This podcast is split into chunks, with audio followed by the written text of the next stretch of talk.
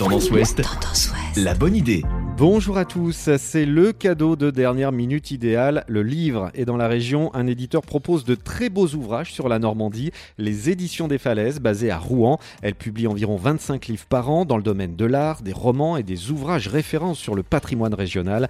Parmi les dernières publications, on peut citer Rouen Photos inédites, tome 3, la ville au sans clocher entre 1843 et 1980. Environ 360 photographies en noir et blanc et en couleur. Également Le Havre vu par drone la Porte Océane à hauteur de Mouette, de Port-de-Mille à l'église Saint-Joseph et de la batterie de Dolmar à l'abbaye de Graville.